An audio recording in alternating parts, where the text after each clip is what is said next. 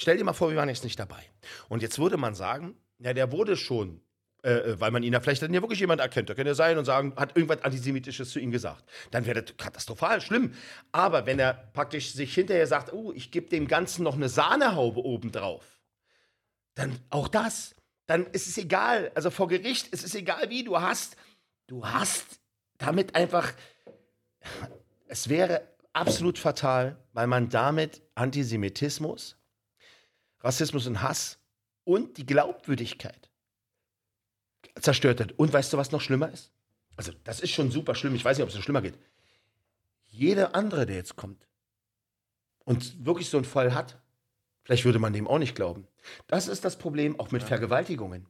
Vergewaltigung, wie oft wird das auch benutzt? Und weil es halt auch oft benutzt wird, glaubt man teilweise erstmal vielleicht auch nicht dem Vergewaltigungsopfer oder dem Mobbingopfer oder wie auch immer. Genau das ist es. Ich finde das einfach schlimm. Und wenn das wirklich so ist, da, ist, da bin ich dann wirklich, und das rauskommen sollte, dann darf so ein Mensch, sorry, auch keine Bühne mehr bekommen. Das darf nicht. Das darf nicht sein, weil man würde es tolerieren, dass man in der Gesellschaft einfach lügen kann, dass man Verleumdung betreiben kann, dass man Rufmord betreiben kann, wenn es so ist.